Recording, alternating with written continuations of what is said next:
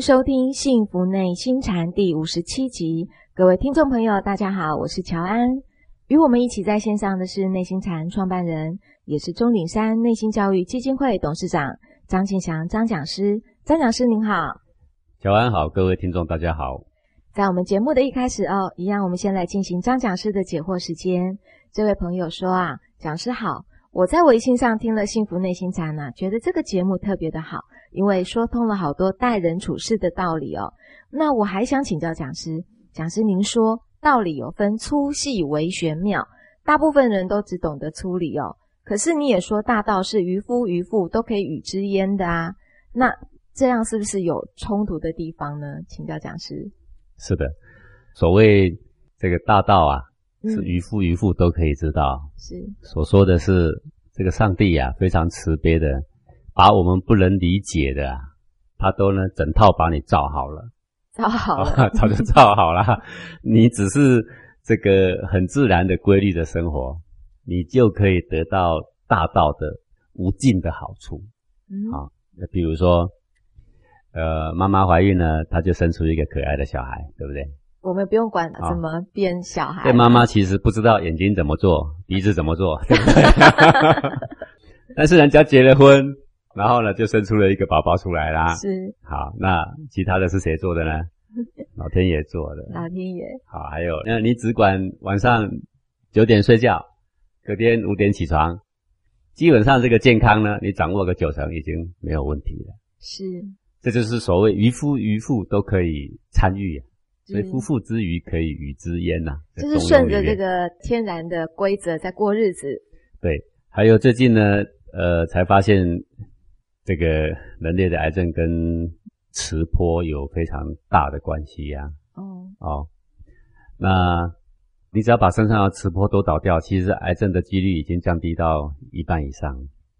都倒掉？对，那怎么倒掉？对不对？对。好，然后最后就发现了，你只要常常打赤脚走路啊，嗯，他的磁波就倒掉了。是，就很像去掉静电的那个。对，然后早上呢，你要看看太阳。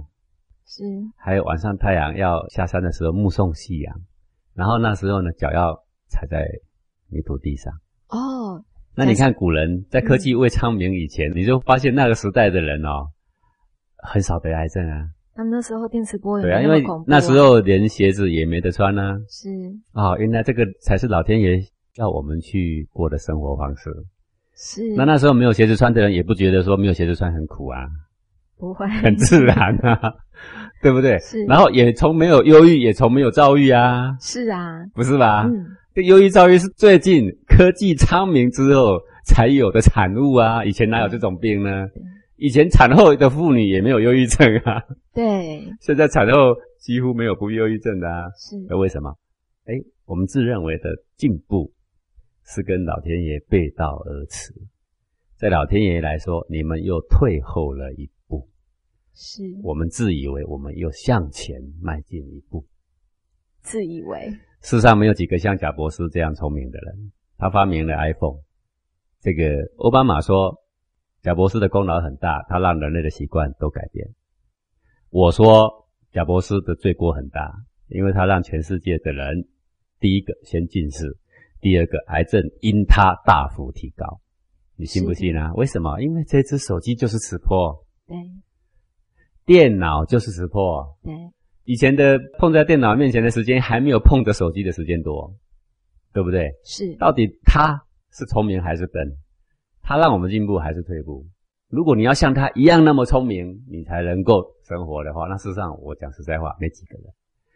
但是你只要笨笨的，你什么都不懂，但是你会打赤脚走路，你已经战胜贾博士，是，你已经战胜一半的癌症。是，就是所谓夫妇之语可以与之焉，讲的是这个意思。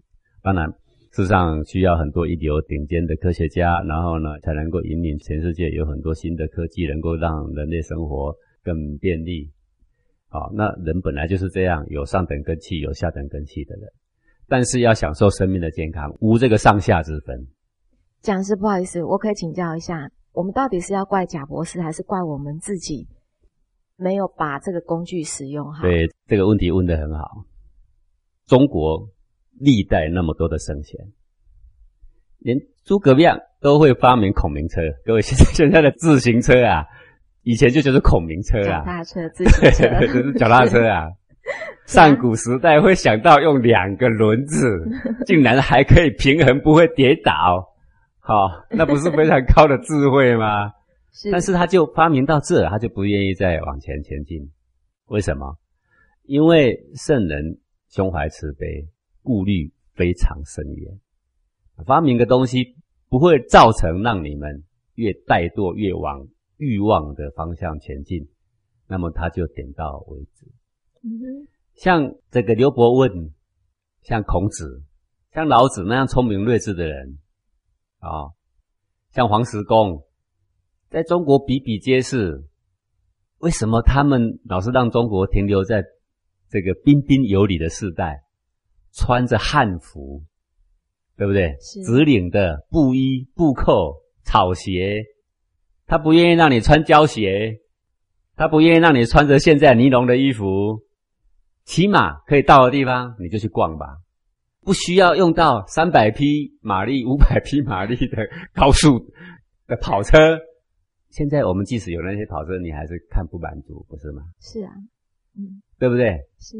有的时候你跑车跑了很久很久很久之后，你忽然发现骑马真有味道啊！那这个真有味道的东西，老祖宗早就在用了，不是吗？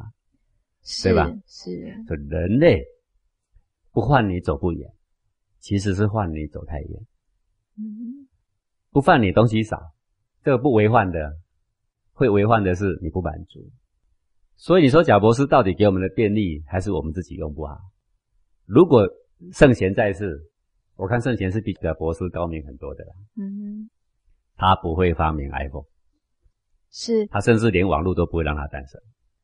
是讲是，我昨天看到那个他们日本的做个研究哦，就是说现在日本的青少年患了这个网络成瘾症有一百零四万人那么多，因为大家都不工作也不上学。对。然后呢，所有的家长。想要把他的那个电脑呃丢掉也没办法，结果这些年轻人自己讲了一句话：就算你要把我的所有的那个账号全部丢掉是不可能的，因为你没有办法去除我那个影头。对，这怎么办呢？讲师，这个就是我们这一代的人呢自作孽。哎呀，好，嗯，这个因果呢，终究回到我们全人类作为一种工业。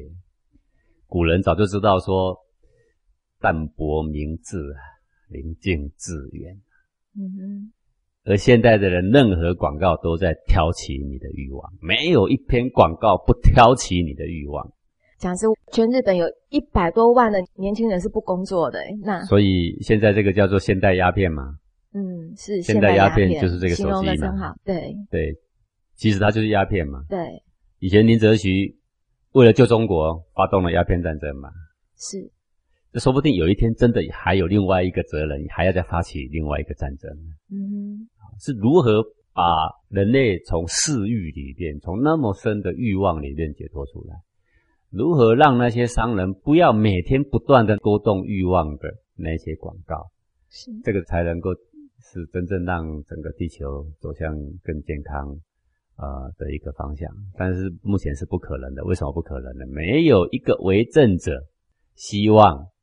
他的百姓是不听话的，要让他的百姓听话，最简单的方式就是在欲望里面。各位，我这样讲你会很讶异啊。嗯。美国政府允许那么多的垃圾食物，为什么？因为百姓的欲望在这里，因为我要请天名义。啊。现在网络这么发达，那么多的色情泛滥的影片，政府有能力拿掉，为什么不拿掉？因为百姓的欲望在这里，请听民意，对不对？所以是没有办法拿掉的，那是因为政府不会跟百姓唱反调，唱反调等于我要下台。是的，所以顺应百姓的基本的这些欲望，他们要什么我们给什么，就让他们乖乖的。讲难听一点，古代的人呢，可能用压制的方式让百姓乖乖的；现在的政府呢，就是用欲望的方式让你乖乖的。哎，各位，你想象不到一个事情，古代没有那些烟呐，只有极少数的人抽着烟呐。嗯。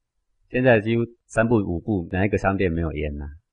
这香烟就是当时这个抗战北伐的时候，这些军阀军为了要扩充他们的军备，为了要获得呃他们的资金，所以就军队可以卖烟。那时候百姓不能卖烟呐、嗯，烟酒是军队的专利啊，那时候连盐巴都是军队的专利啊。对，是，他不会管你未来多少人得肺炎，他明明知道这个不好，但是问题他就是有小小的瘾头，你又不会马上死，是，但是我们又可以获得充分的资金，是，所以烟就是当时的军队推动出来的呀，是，今天才会到处泛滥。然后现在我们才知道，我们有多少的医疗资源全部耗费在救这些已经肺部生了病的人。吸烟不只是肺部生病，他全身很多地方都要生病。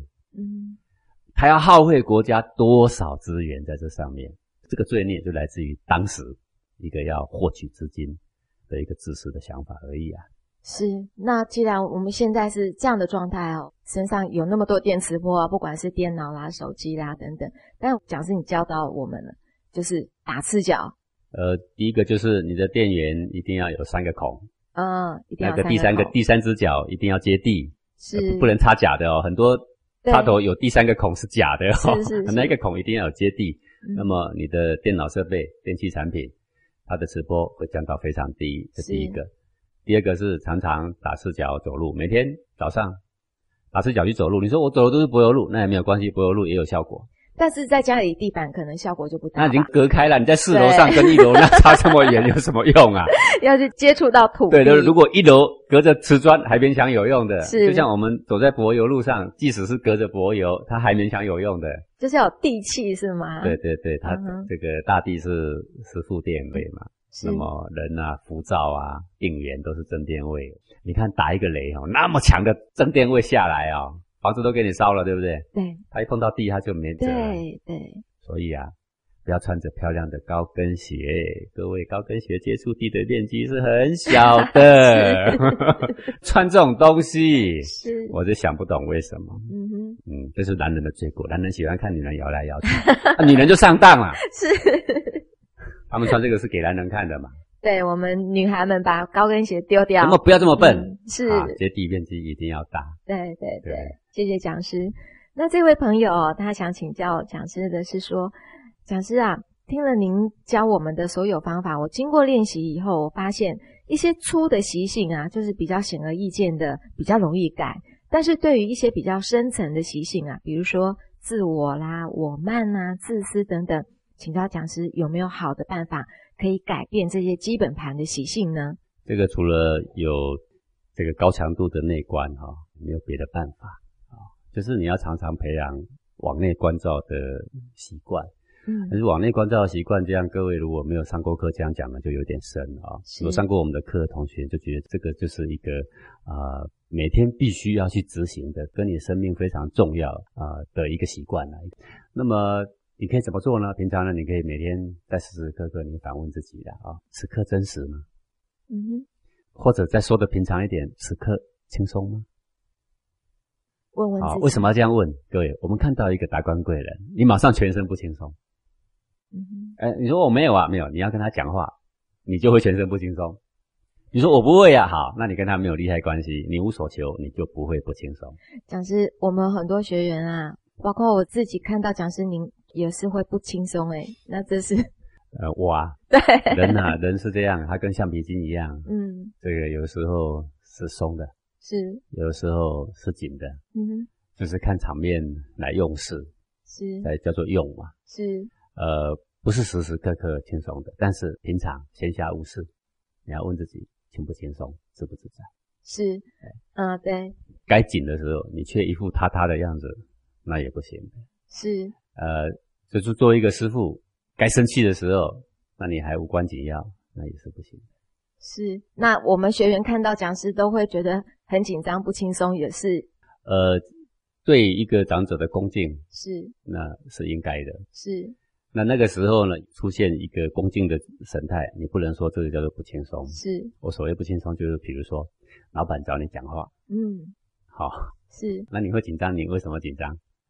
他是老板呢，不是因为这个，可能跟薪水有关吧，嗯哼，还是可能跟升迁有关。是。可是反正是你心中有所求，啊，讲师我知道了，该恭敬那个是恭敬，可是那个恭敬嗯不能叫不轻松，因对为恭敬是见面那一刹那一个鞠躬是、啊，老师好，是好，然后当你挺直的时候，就已经气宇轩昂了。是，然后呢，该怎么应对，该怎么讲话，是好，保持你的应有的礼貌就可以了。是内心是轻松的，面对老师基本上是应该是一种感谢的是啊。见到双亲的话，应该是一种非常亲切的、是感恩的，是，对不对？就是这个心而已。比如说，你对一个达官贵人一直笑，一直笑，嗯真不真实？啊，是懂了，好，当然我们对人微笑是常有的事，是但是你太过灿烂，你有没有自我觉知的能力？你真不真实哦？不真实就是里面有点用力了。好，那么嗯这用力就是不轻松了。所以我说是，你问自己真不真实？然后是说，嗯，我很真实，我现在就要生气，我生气了，我就是要生气，有没有？这也不一定叫真实，因为你的生气可能是因为你的利益受损，那也不是真实，也不一定真实。嗯啊，一个人真实，我们所说的是说我有什么我说什么，是嗯，不说超过。是好多同学也来啊，都说讲师，你为什么叫讲师？你应该叫大师。我说你千万别叫我大师啊，很多大师都得癌症死了，你再叫下去 啊，我们就要平时一点，对对谁都好。好，那么有时候人家对你恭维，然后你很高兴，你要问自己真不真实。是啊，如果你是真是这样，那我想你也不必要太高兴，是因为真实是这样嘛。啊，如果你不是这样，人家却说你那样，你反而很高兴。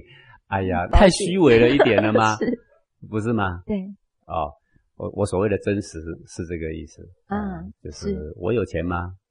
我没钱。人家问你，你一个月薪水多少钱？我一个月薪水赚两万四，我就谎报到四万八。不真实你真不真实？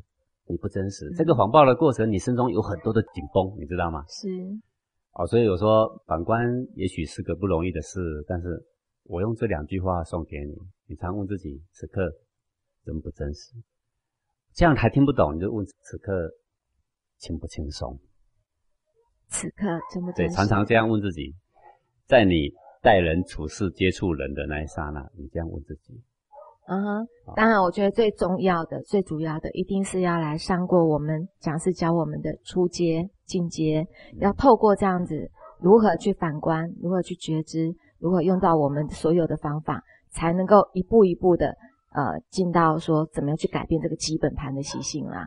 是，这个就是嗯当你慢慢觉知力提高，你只要问自己真不真实，你就会慢慢接近真实啊。是，你不必改你一万个习性，对，你只要接近真实，嗯那你有几万个习性，它就会慢慢、慢、慢慢的被洗净。是，谢谢讲师。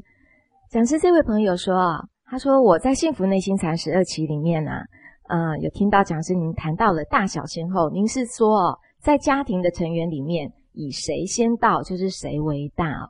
所以我想请教讲师，我跟我的先生是再婚的，那我先生的小孩在家里是比我大吗？那我是不是不方便像对亲生孩子一样那样的管教他？嗯，我先回答，你后面不晓得还有没有？还有还有因为我现在有点年纪，记忆力有限啊。我先回答这个，我所谓说谁先到谁嗯大，是指同辈而言同辈啊。比如说兄弟姐妹，为什么我们说大哥是大？人家同辈而言，是，他是先到的。对对对，那么我是他的弟弟，为什么我要恭敬他？因为我是后到的。同辈对啊，哎我给我举个小例子，各位也许会懂了。比如说这个村庄都没有住人，那么有一个细细的小泉水，是然后我是第一家住进来的。这个小泉水呢，刚好差不多够我家用。我一个水管斗上去呢，水已经被我引走了。第二个上来的呢，他不能说把我那一根拆掉，他把我水抢走啊，不行这已经不合理了。为什么？因为先到的已经继承定局了，是你就要尊重他。如果他有剩，我拿来用，哦，这是很合理的。是然后你现在跟他去要一个人分一半，这也不合理了。为什么？因为你没有来之前，我已经都好好的了，哦，我已经全部家里都够用了。是那我愿意分一半给你，可以的。那你要强取我的另外一半，或是把我那一根水管拔掉，你要强取，那就不对了。是这就是有一个先后的问题。是。那如果是这样的话，那就知道了。呃，小孩子天生的小孩前妻生的，当然你还是以这个子辈来对待他，对对对儿女应该有的态度来对待他。嗯嗯，所以他又问了，他说：“那这样我是不是不方便像在对亲生孩子那样的管教他，或者在对他的照顾等等方面，我需不需要特别的退让？”那听讲师那么讲，就是呃要完全一致，才会显示出你的母爱是没有偏失的。啊哈，哦，好清楚，谢谢讲师。那他还问了，说因为我们已经再次组成这个家庭，所以先生的前妻，那应该就不是该考虑关怀的重点了吧？是这样吗，讲师？是啊，个人有一张户口名簿啊，啊对不对？是哎就算是兄弟啊，兄弟分了家之后，个人一口罩哈、哈哈，已经是各自的家庭了啊、是，当然，以兄弟之情，他有急难，我要会帮助他的嗯哼，啊、嗯平常呢，可能我们比一般人多几分关怀，那亲情嘛，难免嘛，啊，这是一定的。但是各自的生活各自要打理，这是一定的嘛。哎，对，非常清楚明白，谢谢讲师。这位朋友想请教讲师说，讲师您讲啊，这个能量不灭，生生不息。可是我看现在地球上的人不是越来越多吗？从三十年前的四十亿增加到现在的六十多亿了耶，包括人饲养的鸡鸭牛也是越来越多啊。这样子也算是能量不灭，生生不息吗？嗯，事情啊、要站得更高更远看才会有答案呐、啊。嗯比如说地球上的水，从上古时代至今都保持平衡，数量其实是一致的，对吗？对这是对的啊，因为它是水温计没有办法跨越外太空啊，是它这永远被地心引力抓在地球上嘛。然后它蒸发了之后，水蒸气下来还是水，这从上古时代到现在都是那么多水在循环嘛。对，好，可是有的人就发问啊，说讲是，我站在地坛旁边哈，我站在洞庭湖旁边，奇怪呢，我从早上站到下午哈，怎么现在的水呢，怎么越来越少呢？或者是你站在海边，嗯哼，对不对？海边是不是有涨潮退潮？是讲师，你说海水都一样多呢，我看不进来呢，因为什么？因为它现在正在变少呢，或者它现在正在变多呢。你站的角度不够高远，而且不够长。是，你站远一点，站在外太空看，通通是一样的。通通都一样的。对，宇宙无限的大，而地球只是这么小、这么小一个小角落。不要因为你在海岸边看到一个小窟窿忽然进水了，就怀疑说海水变多了。嗯，那只是一点点小小的浪花赶到你那个小窟窿而已嘛，是，你就要以此来定天下吗？我们常常以离测海啊，以管窥天呐、以管窥天。对，那是无知的做法。是对，这个宇宙的能量永远不灭，你不必怀疑科学家的这一点，能量确定是不灭的，只是它跑去哪里而已。不知道跑去哪里。对，嗯所以你现在所看到的多出来的人类，各位你知道吗？我们就以地球来说，每一个小时在地球上消失的物种，包括植物、包括动物啊，是很可观的、哦。就是因为科技的昌明之后，很多物种正快速的消失哦。是那些跑去哪里？投胎的、慢慢升华的，也有当人类的。是，就是这个，其实还是保持一个平衡的。对。呃，讲师，你知道我们讲这个宇宙哦，说其实我们这个行星系已经很大了，啊但整个宇宙哦有两千亿个行星系耶，你看这个都不正确。对，为什么？因为两千亿的行星系外面是什么？你知道吗？哦我在国中的时候看到一张图，是因为好多顶尖科学家他们最后做成结论，他们说宇宙应该是成一个马鞍的形状，然后就画了一张图，画了一个马鞍的形状在图纸上。是那我不禁就问，那个马鞍的那一条线条之外是什么？哦，对吧？无限你说外面没有东西，那没有东西是什么？是嗯空间吗？那空间如果是空间，那宇宙那应该包含那一块啊。对，你过如果是实心的，那也应该包含那一块啊、那你画一个马鞍是什么意思？嗯，显现你的以管窥天而已嘛。还是以管窥天，虽然看到那么大所以说两千亿个，有另外一个科学家这样说吗？十年后科学家这样说吗？完全不对的。完全不对。各位，我们以前是说恐龙啊，出生多少年多少年，几万年之后人类才出现，对不对？是你知道吗？这几年挖出来，在同一个挖掘的岩层，因为它是越深，代表年代越久啊。嗯同一个地点，同一层，竟然挖到恐龙跟人类的骨头竟然在一块，你现在怎么解释？哎，表示恐龙在的时候就有人呢。是好，现在是不是要把前面全部推翻？嗯对，所以常常在证明我们的建立是多么的可笑，还是以管窥天以，管窥天，以一测海。一这对，嗯，我们的寿命太短，夏虫难以语冰啊。是哦我们的智慧这么浅见，夏天的一条虫跟另外一条小虫说：“你知道冬天有什么冰吗？冰长什么样子吗？” 那个虫根本活不过两个礼拜，是所以夏虫无法语冰，那只能够说，充其量就你这条夏虫比我这条夏虫聪明一点点啊。科学在外星人的眼中是幼稚的很啊，是是，还在用手机拨来拨去，还会近视。要外星人角度说啊，怎么这么落后的产品还在用啊？不是吗？是。感谢讲师的解惑，也欢迎各位听众朋友来信提问或者来与我们分享您的心得。那我们先进广告，待会回来再请讲师来跟我们讲中文之美。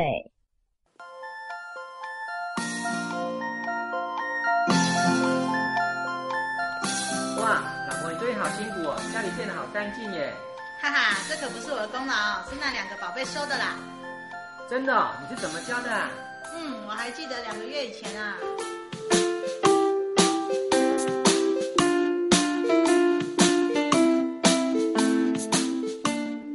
阿宽、小鱼，阿宽、小鱼，阿宽，叫你们两个是不会回答啊！客厅赶快收一收，到处都是你们的东西。你们的，反正现在说一说对了。你爸回来要呱呱叫，快点收，不然等下有你们两个好看。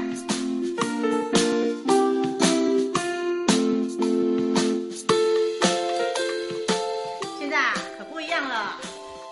现在我们会自己收拾房间，《弟子规》有讲，父母应父还。哇，真的不一样耶！这个小树们的帮助还真大。而且还变得更有责任感，也更懂得感恩呢。那下次客人什么时候？我再推荐隔壁的陈阿姨，让他们小孩一起去。嗯，下次的时间是六月七号、八号，报名电话零二二九一零一九零九，中里山内心教育基金会。哎，叫陈阿姨他们赶快报名哦，很快就额满了。爸爸要记得帮我报名哦。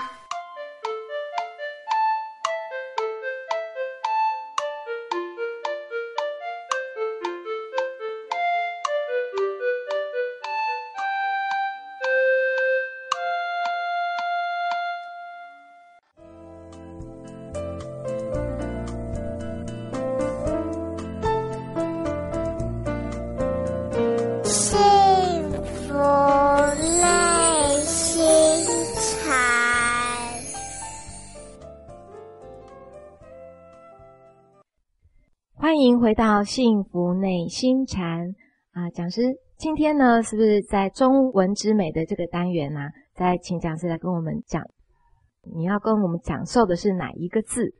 好的，这个我们今天来谈“道”这个字吧。大道的道道吗？，对，修道的道，行道的道，得道的道啊。是说这个天地就是道所造的嘛。是，那么“道”这个字呢，还是代表什么意涵啊？因为道在哪里？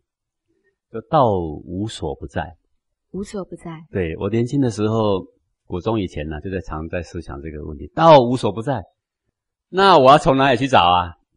老师，您在国中的时候就一直在想这个 道，就在想这个问题。那为什么你知道吗？因为哈啊，说起来，我们那时代的电视啊，嗯实在是比较有程度的电视啊。现在的舞台都很华丽，但是当时的舞台都很简陋。现在随便演一个剧啊，都耗资几亿，当时可能一点点资本做的很简单。但是呢，每一个剧里面都是教宗教小，这第一个。嗯第二个呢，引人入胜，演到很多古代神仙的故事。是对不对？那我们就引起很多想象嘛。啊，听到孔子跟老子很多对话啦，对吧？哦，古代的广成子跟皇帝很多对话啦啊，多么引人入胜，对不对？歌仔戏也会演呐、哦，嗯这个武侠剧也会演呐、所以古人寓教于乐是这样寓教于乐的。对。现在的人说打电动是寓教于乐，其实是鬼扯，都是得近视眼的，是身上带满辐射线，而后呢得癌症，是害人不浅，就这个东西。是啊，好，我们先讲回正题。这个道在天地之间无所不在，那你去哪里找？道这个字字形里面就给你一个直接道破这个书籍，说道在哪里？我现在看着这个道的字形，你看到是一个手对跟一个错字，错字错字就是运行啊，是走动的，也就是说道是一个能量，能量道是运行不息的。嗯哼哦，我说哦，对呀、那宇宙运行不息，宇宙都是能量，关我什么事啊？好、这是第一个，很多人就这样想。那另外第二个说，好，既然宇宙都是能量，那我来吸能量吧。你看，他都站在我们山谷，很多人到钟岭山说：“哎呀，风景这么美，地理这么好。”就有一大堆人站在我们钟岭山，对着大的山谷吸呀、用深呼吸力吸，我不是深呼吸，不是你用意念吸那个气呀、吸到我身体里面来，有没有？嗯，啊，他走错路了。为什么走错路呢？汤杰造字的时候就把这个道呢讲清楚了。所以这个道是一个手加一个错，对对不对？这个手呢里面的下半部其实是一个自己的字，自己的字，对不对啊？对，哎，这个简体是不是这样写？我不知道哦。但是我现在讲的是正体版，古圣先贤就是这个字啊、嗯好，自己的字意思就是说，道在你身上，自己身上，对，在你身上，不在别人身上。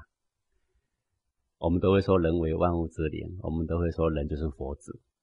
是那、你却去对着山谷吸气，你是为哪桩啊？啊，你去对着不是佛子的吸气，你是吸什么啊？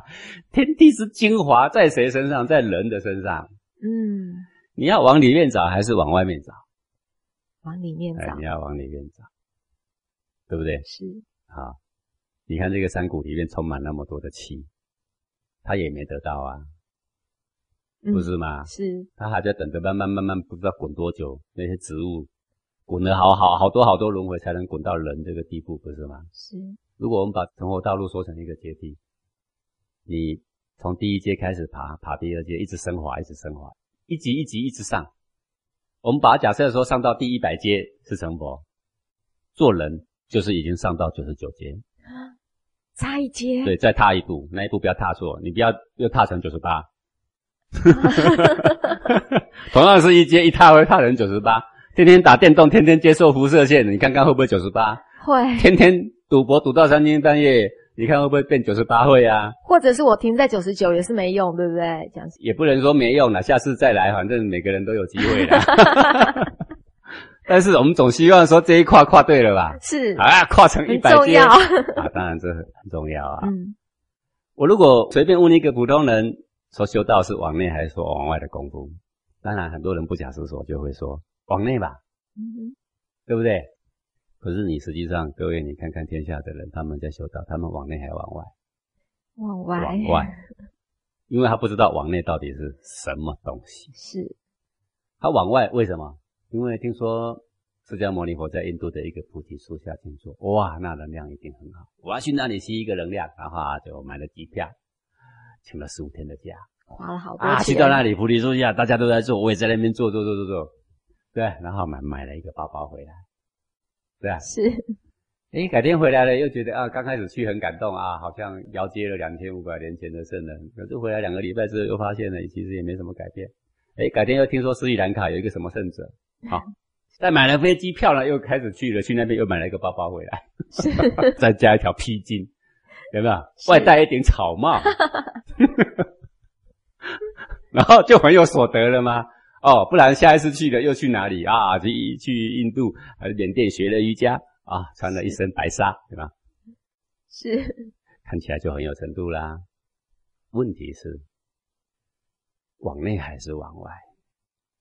对，怎么往内？对不对？嗯好，这边呢先写一个字，自己的字是，在你身上，绝不在外面。所以中庸才会说啊，虽夫妇之余，可以与之焉呢、因为这跟往外无关，跟科学、跟数学、跟天文地理都无关呢、只跟谁有关？自己，跟你自己，跟你的肉体，对跟你的心性。是，跟这个有关而已啊。好，那个道的上面呢有两撇，这两撇其实是变体的啦。以前的一开始的时候是三个 Q 啦，就是三个 L 型啦。好、就是像烦。恼的脑的右边的那个哎，对对对，烦恼的脑上面那三个右上三个方 Q，哎，就是像我们的的这个上士，上士那个边，是那个是背章，就是这个东西了啊。那个是什么东西？那个其实就是头发，哦，是头发，对，就是头发的意思。那把它简化之后就变成两撇。是，然后再来有个一呀、这个一就很有意思啦。对，这道嘛就是一呀、一嘛就是道啊，是，在你的身上呢就有这么一个关键。这个关键呢，就你的专注在这儿的时候呢，心火会下降，肾水会上升。啊，所以这个一是一个位置吗？呃，是个心态的一也是一，心态的一。是个位置的一也是一，但是呢，呃，说位置呢比较不得当的原因，是因为肉体总会坏，嗯，是。那它是一个心态，心态。一个不分别取舍的心态。哦，讲师是那股气吗？意境不分别取舍，啊，不分别善恶好恶，只是静静的感觉，静静的关照，是就是这个一。那这个一的位置呢，在字的上面，自己的字的上面。这个字是什么东西呢？它其实就是一个人的鼻梁啊。你看这个形状，鼻梁，就是一根鼻子。为什么鼻子中间有两道？因为老人家哈、都有很多皱纹，我有不止有两道啦，有很多道哈、你把这个鼻子这个形状你摸一下，你看看那个自己的字有没有？前面那一撇比较尖嘛，后面比较宽嘛。这个就在说明啊，鼻根玄关的地方嘛，哦，玄关这个一啊，是要让我们的周身的气要不要运行的至为关键的枢机所在。好，那这个很多同学呢就要问了，说讲师啊，呃，你很少谈到玄关啦，因为一般来讲你所说的呢就是黄庭嘛，对，对，黄庭至为重要。黄庭是因为人都是受七情六欲所控制，要放下七情六欲呢，七情六欲既然由黄庭生，非得关照黄庭不可。好，那么当你对你的黄庭的定力呢，已经有了一点把握，那么在修为的过程的时候呢，那么就要默守自己的玄关了。鼻子上方，嗯，大略已经道破了一点枢机，一点位置了。但是是自古以来，呃，这个东西呢就秘而不宣了。嗯哼，啊，反正呢，他既然写个手，是就在你头上，是是是是，哎，然后呢，这个手还有一个意味，就是呢，它是带头的，它不是不是你的头，而，而是说人人马往哪里去，人马做什么，总是你这个脑在带头吧。是那么天地的这个大道呢，也有一个带头的，啊、带头的那个才叫做道，叫做阳气。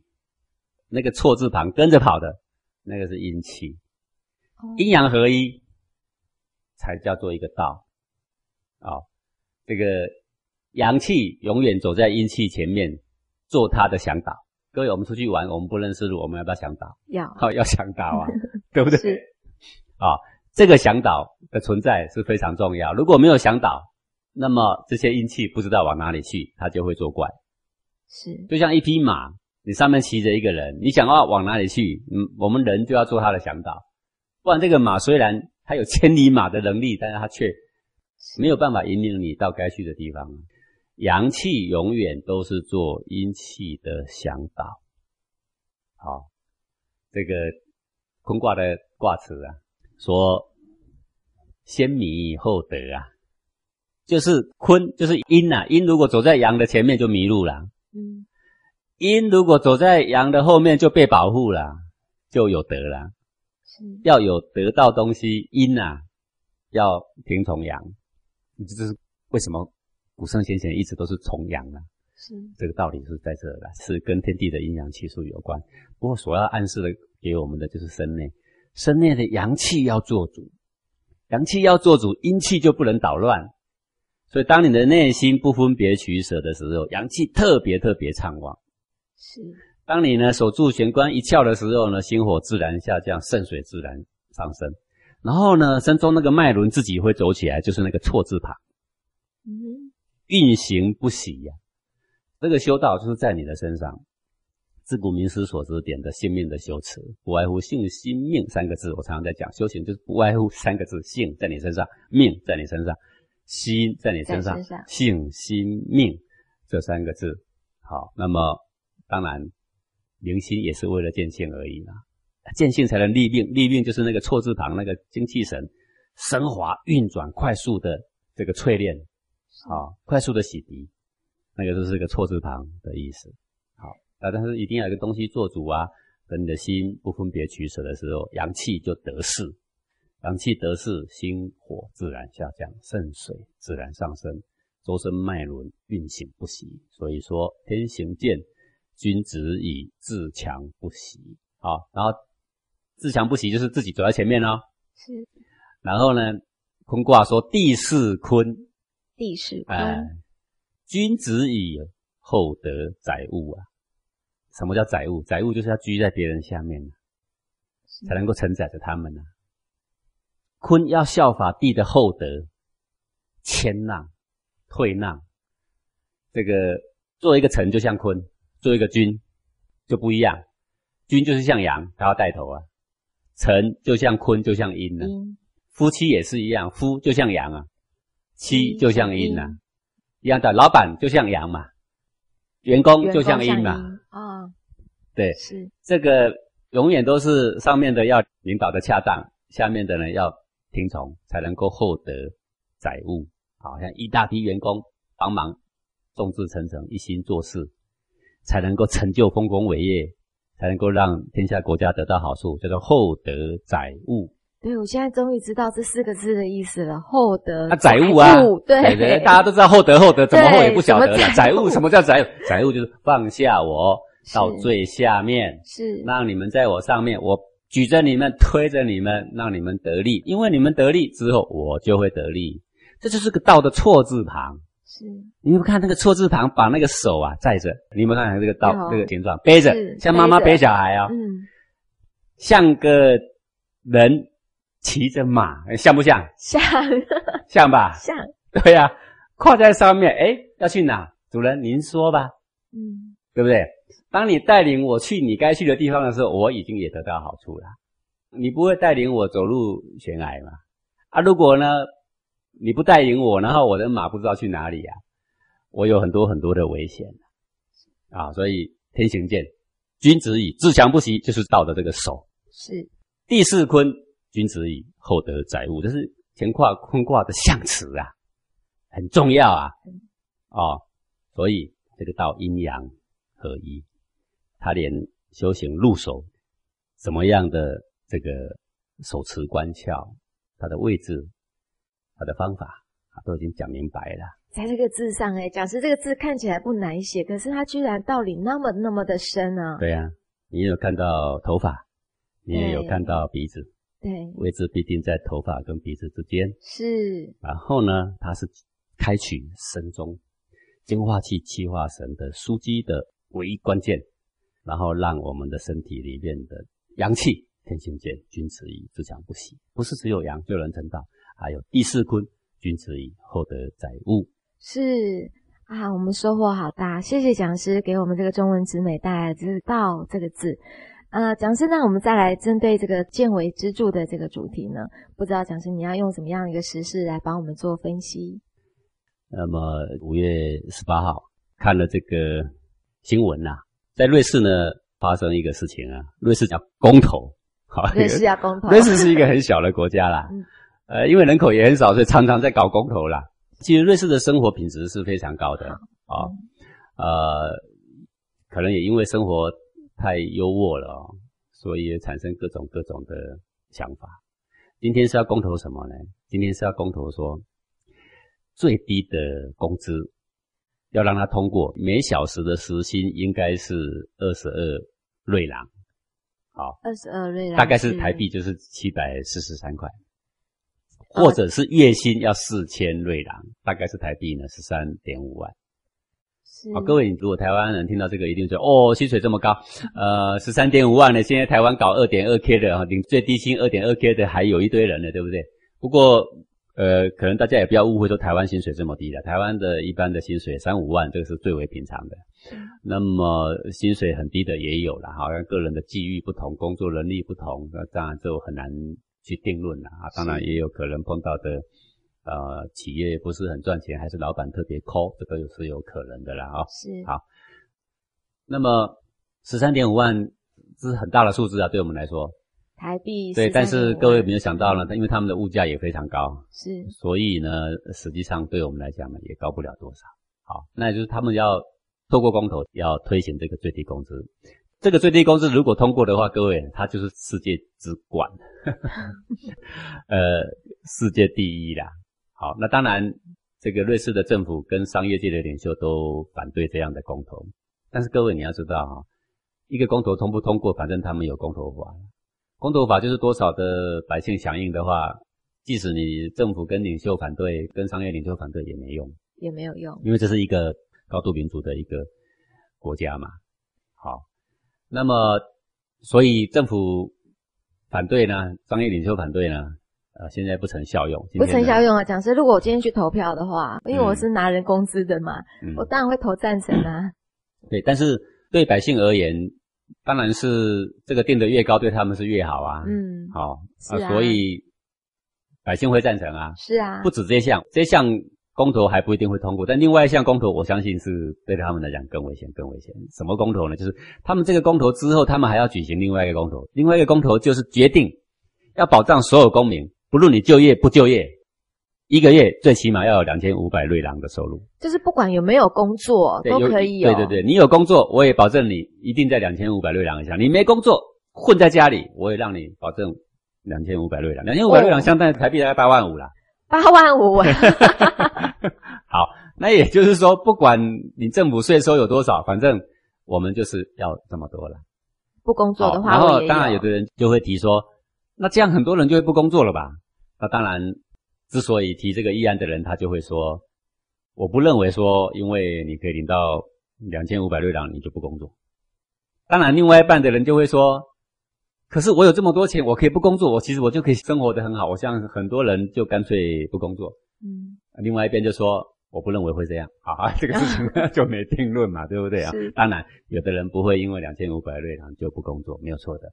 但是肯定也会有人因为有了两千五百瑞郎不工作不工作。就像你讲的，全日本有一百多万的年轻人都在打电动不工作。对，如果那些年轻人可以领到两千五百瑞郎的话，我相信不只是一百多万年轻人不工作，两三百万都有可能，对，不是吗？是那一项才是真正瑞士啊，会不会破产，会不会走向希腊的道路啊？我想那个才是重要影响因素。不过这是一个风气问题。那他们先要举行的公投呢，就是呃月薪最起码要四千瑞郎，或者时薪最起码要二十二瑞郎。时薪啊啊，大概一个小时七百多块。我们知道现在我们便利商店小伙子在那边上班的话，一个小时大概是一百块、一百二十块台币。对，啊，它大概要七倍左右。那当然，政府单位跟一些企业界人士他们反对也是有道理的。他们反对的原因就是说，实际上现在的瑞士的生活品质很好，而且他现在的最低时薪其实也不低，就大概是呃时薪大概两百一十九台币。嗯，是。假设，我是有一个疑问，是说，其实瑞士在我们看来是不需要有这个公投不需要，因为他已经很成功，是，是啊，它已经很成功，其实就是把成功的事经验嗯，继续维持跟传承。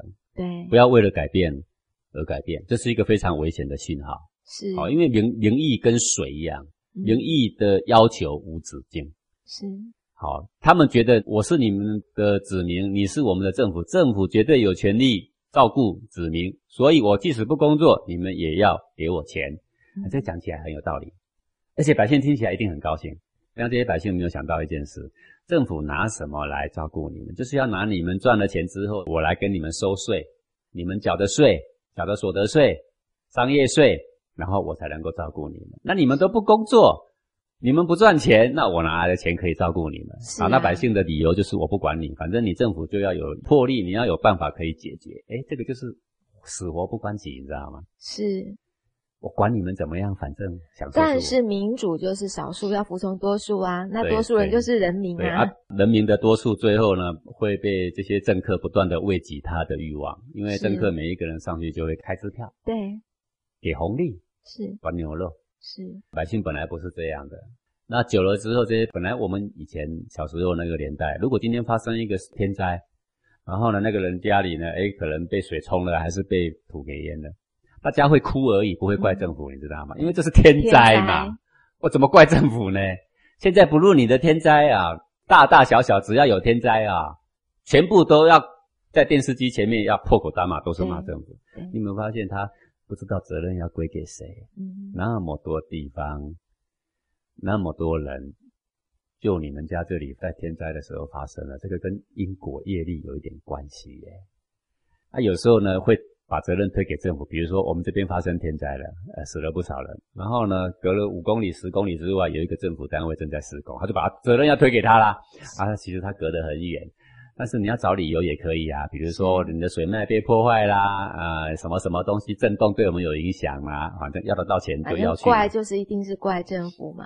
对对对，嗯所以就是未来我们见微知著了啊、是，就是政客看不远，政客只看我这四年当政的时候我要的选票，是，我这四年其实是为下四年做准备，对所以这四年所做的东西，他就不断笼络百姓，这是民主的悲歌啦。是，他不会说站在长远为儿孙打算的角度啊、是基于正义的角度来做他的政治。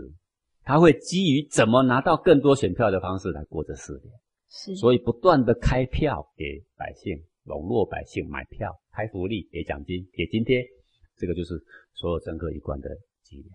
是那也才会形成说，今天不是说小小的贫穷的国家不满足。各位，你看，其实贫穷国家很满足。你看那个不丹那小国家，很贫穷，可是幸福指数却第一，世界第一，对不对？对，不是穷就不满足，嗯，哎，不患贫而患不均，是，对不对？你不要一直诱惑他的欲望。走向民主的国家，没有不向欲望靠拢的；走向资本主义的国家，也没有不向欲望靠拢的。对，讲师，那我们现在反观一下，像不丹哦，这个就是老天爷讲的，他们就是常常打着赤脚啊，然后呢，日出而作，日落而息，这样是不是才是真正的幸福的一个国度？对我们今天的科技所有的发展，不都是为了幸福吗？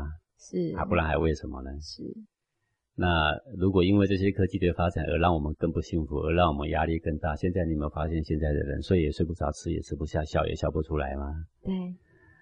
那这些科技到我们对我们来讲，到底是进步还是退步呢？那还有一个就是刚刚政客也是一样，讲的喂养的就是人民的欲望，对，这是因为嗯，你从建委制度角度来看，既然一个政客的去留完全靠选票来决定的话，最后就是政客一定会买选票，一定会拉拢选票，是，他就会向选民这边的需求靠拢，嗯，所以所开出来的条件才会像今天的瑞士有没有？是。才会有这种的情况会发生。其实他们的生活品质其实很高，那如果说这个公投真的就通过的话，之后的瑞士这个影响会并不大，因为这个当下获利的就是现在的基本工资低于十三点五台币的这一个族群，是这个影响并不大。啊哈，但是呢，这个已经开启了一个，就是说这个百姓要更多，要更多的这个，对啊，他其实他已经很好了，嗯，但他永远不会满足。对，你今天给他通过十三点五万，下一次公投要多少？可能是二十六万，对那个漫天开价是已经变成无法避免。是那这是其实只是一个工会，它是瑞士的一个最大的一个联邦工会。这个联邦工会的发起人为百姓来请命，嗯，其实这个也是他们的一个政治的舞台。是哦，我们就想不懂，我们要争取各种福利，可能是要因为他生活养不起，他的收入太低，他的收入简直没有办法支应他的生活所需。但在这样一个高度工业化的，而且收入非常高的一个瑞士的国家里面，他们的收入跟全世界来比的话，那是高得相当可以的，对不对？对但是呢，他还是不满足，所以民主的抗争不会只是出现在落后的地方，或者是生活品质不佳的地方，对反而那些地方其实还不一定会要求。是你说我们不丹就是一个很好的例子了，他不一定会要求，是对不对？啊，反而你越多的，你越来越不满足。但是满足到什么地方你才会满足呢？我告诉你，就是永远不会满足。永远不会满足，对，所以在这样的一个架构下，我说民主很好，我们有更多的自由。但是民主呢也有不好，我们有更多的欲望。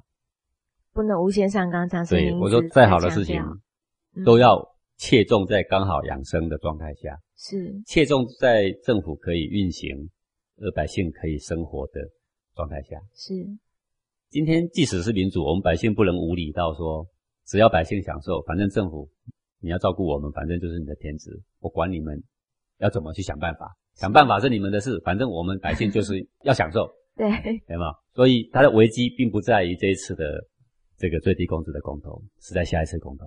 是。下一次的公投是保障工不工作都要两千五百瑞郎，这一项一通过，瑞士距离希腊的破产就已经不会太远。各位一定要见微知著。你当然也会说，不会吧？瑞士收入很好啊，两千五百瑞郎可以啊？不是，他开启了一个不好的信念。那不好的信念就是，反正不工作，生活一样可以过。是好，然后呢，当更少人工作的时候呢，然后呢，政府的税收就越来越少，越来越少，要支付的越来越多的两千五百瑞郎的保障。这个跷跷板一失衡，马上是不得了的。是啊，哎，它无法维持平衡，所以看事情不能看得太浅见，政客不能太自私。其实他这个只是源自于他们的一个最大工会的少数几个领导人太大的政治舞台表演的欲望。嗯，是或者他有更大的需求，他的更大的需求就是这一次如果让我公投成成功，那我必定是一个非常非常出名的公众人物。这个公众人物我就可以竞选什么竞选什么。那么每一个人内心不晓得有什么需求，但是呢，呃，我们要为民谋福利，是把资金放在迫切需要的地方。是啊，是呃，已经有足够生活的收入的，我们为他争取这一些就是多余的。我们应该是说，对于不足的族群，我们怎么样的补足？然后你要补足的时候，就有一政客又表演啦、这样不公平。为什么他们可以拿，别人不能拿？一定要全部的人都拿，这才叫做公平，对吧？是各位古人的所谓的补助、所谓的福利，不是用公平来说的，是说给需要的人。现在的政客为了要买明星，就会说那不公平，那不公平，为什么他们能拿，我们就不能拿？有没有人？人都可以有，对嗯，就是不排富。是那就是不对的。我讲这是一个将要走入一个危险的境地。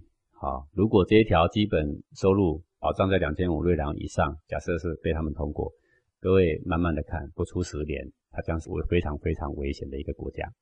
对，谢谢讲师哦。希望这样的一个例子呢，可以给我们所有朋友有见微知著，有一个借鉴。